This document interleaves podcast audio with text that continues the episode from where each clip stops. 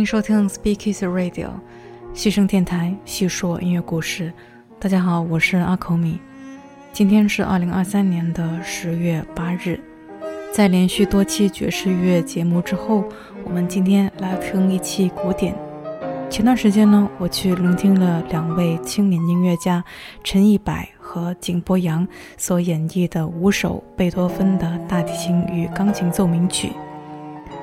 这个演出带给我无穷的回味，也总觉得现在入秋微凉的天气特别适合聆听大提琴与钢琴这样的二重奏室内乐。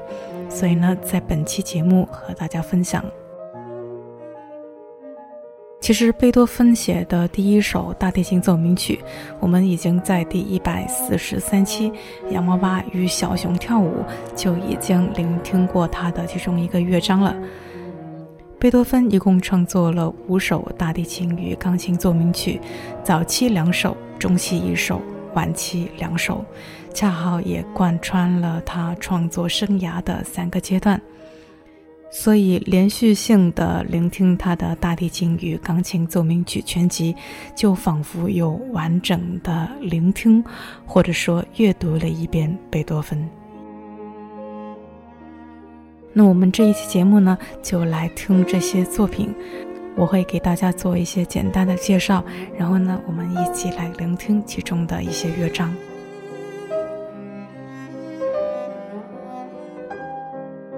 贝多芬的第二首大提琴奏鸣曲 G 大调，作品编号五至二，和第一首是创作于同一时期。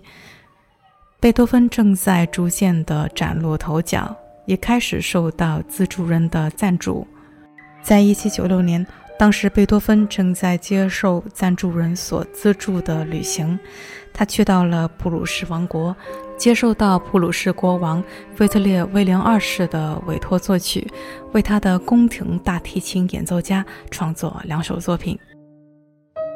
而这一次创作的成果就是作品编号五，包括第一和第二两首大提琴与钢琴奏鸣曲。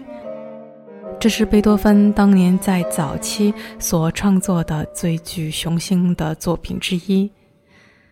它带有古典时期的格调，但是呢，也显露出贝多芬个人的创新风格。比如说，在第二号大提琴奏鸣曲的开场，有一个长长的、深沉的引子，开头的第一个音就仿佛预告了他未来要创作的悲怆奏鸣曲。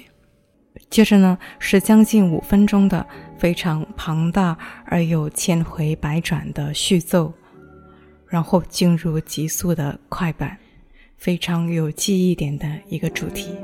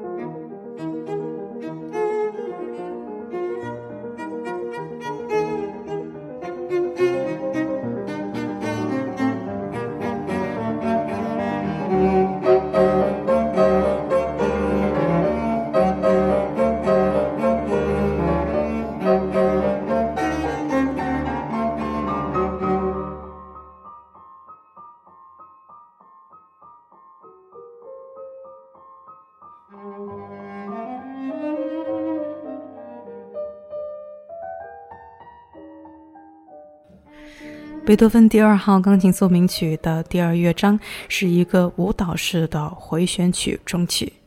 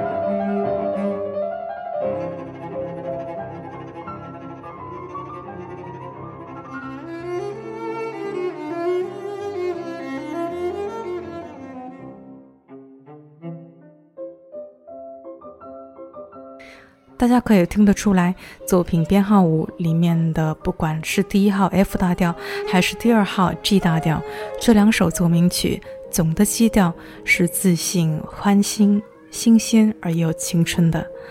贝多芬这个时候大概是二十六岁，在生命的这段时光里，可能是贝多芬最单纯、最快乐的时期。他的身体状况完全的健康。他所到之处都受到崇拜，收入也不错。而最重要的，他所创作的这两首作品是给世界级的优秀大提琴家所写作，也是为一位喜爱他音乐并且愿意资助他的国王所创作。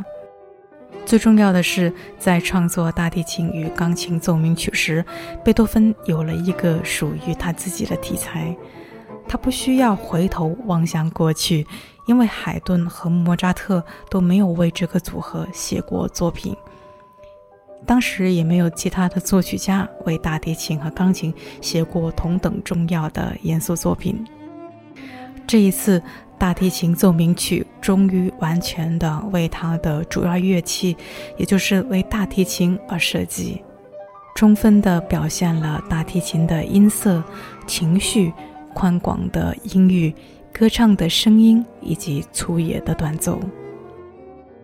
从这两个作品起，大提琴正在获得独立的地位，摆脱传统的在管弦乐中强调低音线条的角色，成为独奏乐器和室内乐中平等的角色。贝多芬知道，如果他写出宏伟而成功的大提琴奏鸣曲。这些作品将受到所有关心这件乐器的大提琴家们的喜爱。贝多芬知道，他将创造出永远属于他的题材。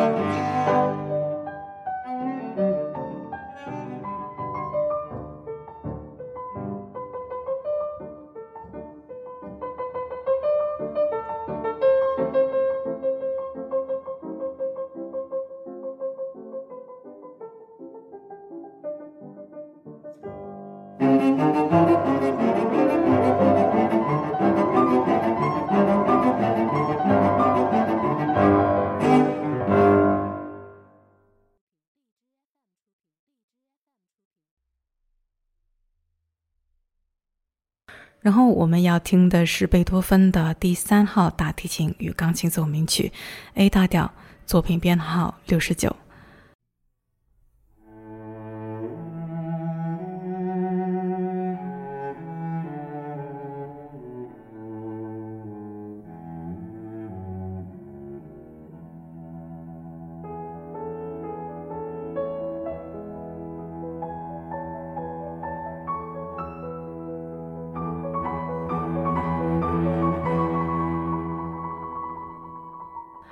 次听作品第一乐章的开头，真的就是一种让人忍不住要发出“ 啊”这样赞叹的感觉。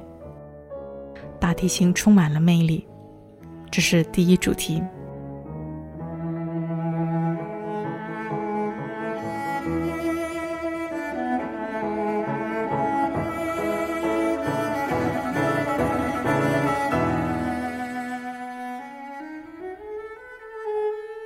从像影子一般的慢速过渡到活力的快板，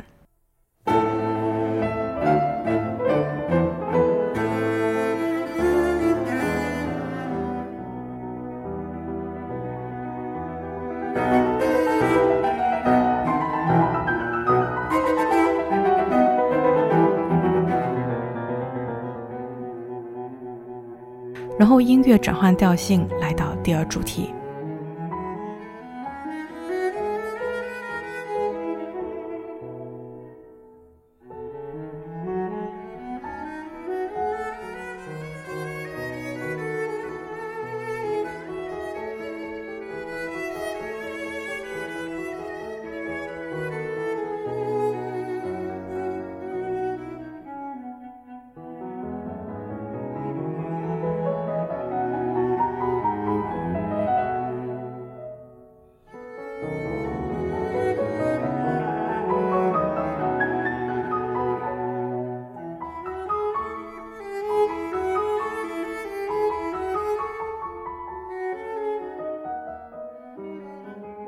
这是第一主题的变化。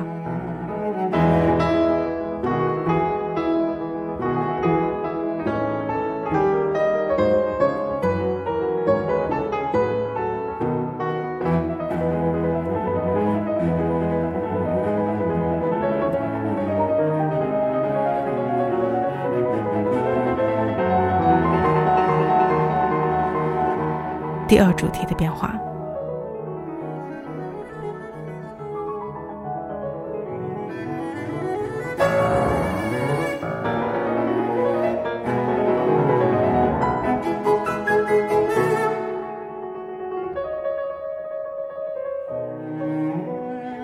来，整个琼式部会再重复一遍。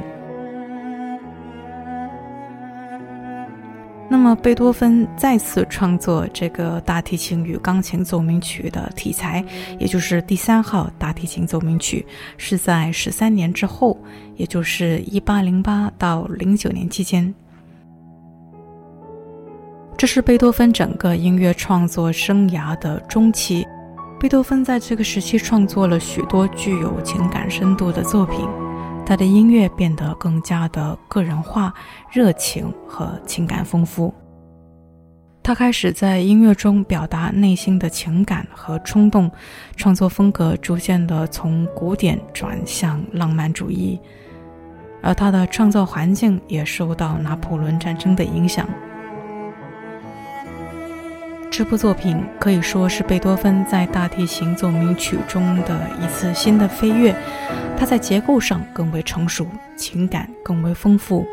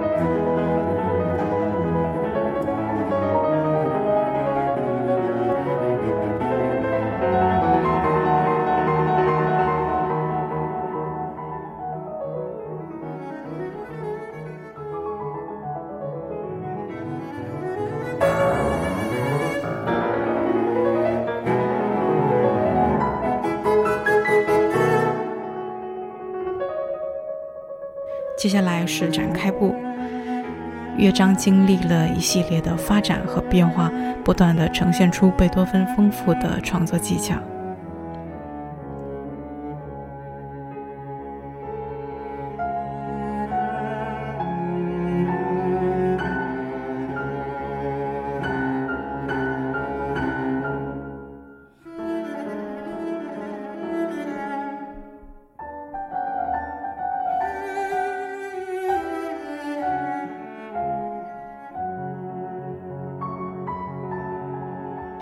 乐高潮部分充满了激情和紧张感，两个乐器的旋律相互交织，创造出一种令人振奋的氛围。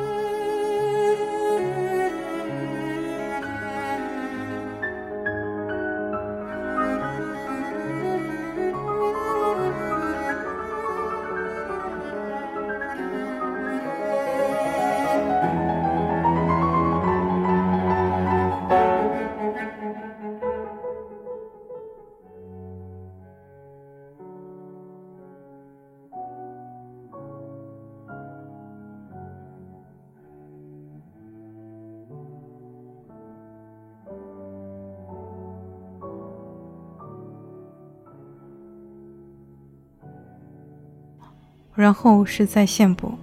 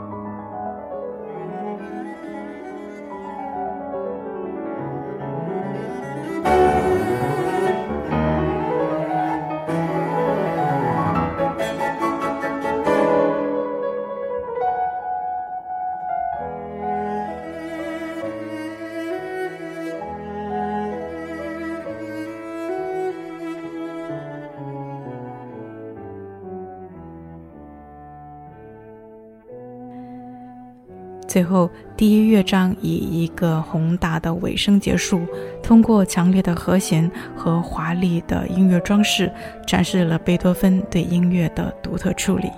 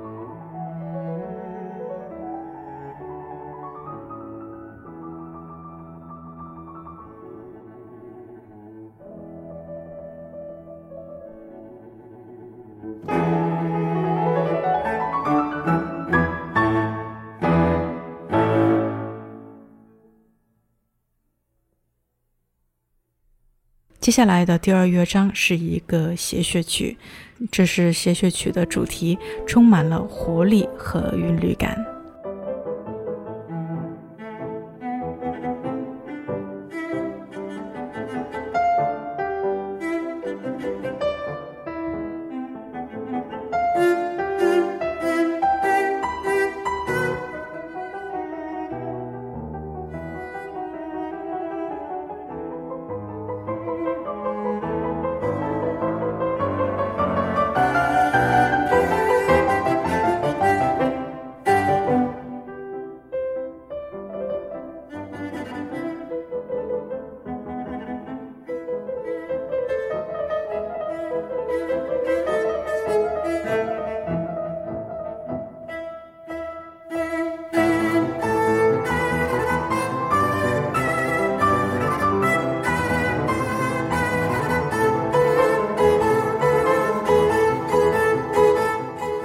是协谑曲结构中的中段，贝多芬设计出非常奇妙的音响效果。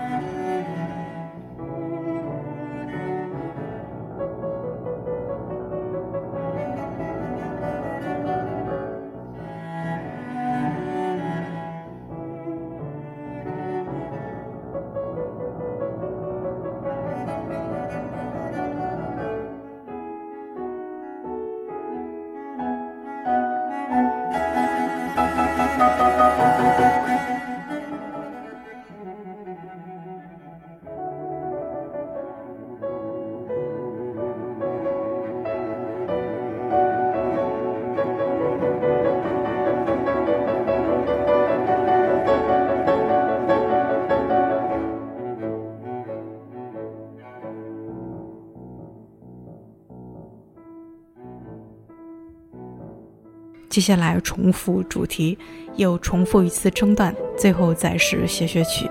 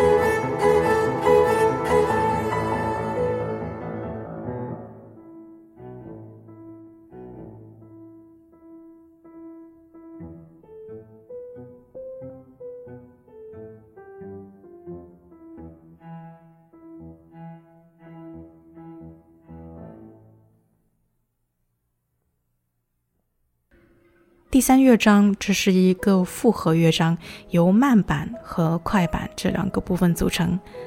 乐章以慢板开始，温柔而抒情的旋律缓缓展开。大提琴和钢琴以交替进行的方式演奏，这部分音乐充满了深情和内心，给人一种沉思和温暖的感觉。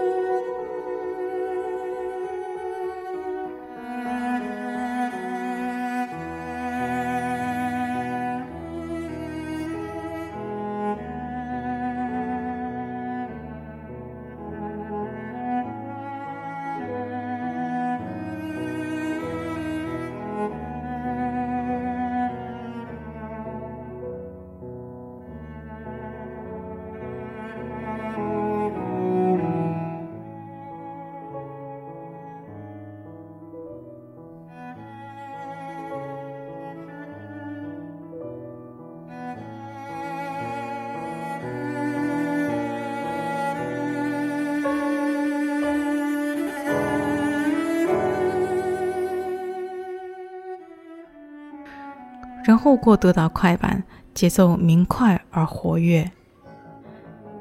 大提琴和钢琴展开了快速的音乐对话和互动。这部分音乐呢，充满了欢乐和动感，给人一种轻快和兴奋的感觉。大提琴在歌唱，而钢琴无比精妙。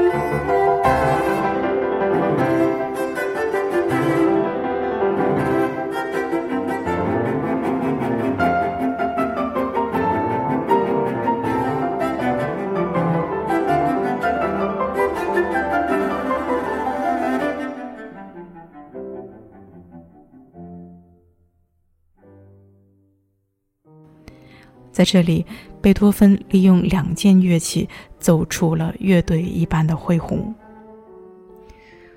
这个时候的贝多芬已经创作出许多他的主要作品了，处在他自己，呃，放在整个音乐史上来说都难以匹敌的多产期。他在前一年才刚刚完成第五和第六号交响曲、第四号钢琴协奏曲的首演，还在构思一些其他的伟大作品。这个时候，贝多芬三十八岁。他获得了许多的赞助，生活非常的优渥、富足而独立，可以说是很少有艺术家在那个年代能够获得的待遇。嗯，本来是想一口气把贝多芬的大提琴与钢琴奏鸣曲全集介绍给大家的，但是音乐太好听了，然后节目也感觉要超时了。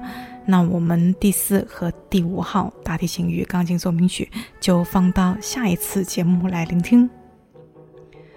那是我个人非常喜欢的两部作品。今天的节目就到这里了，西声电台细说音乐故事，这是我们陪伴你的第一百九十九天，我们下期见吧。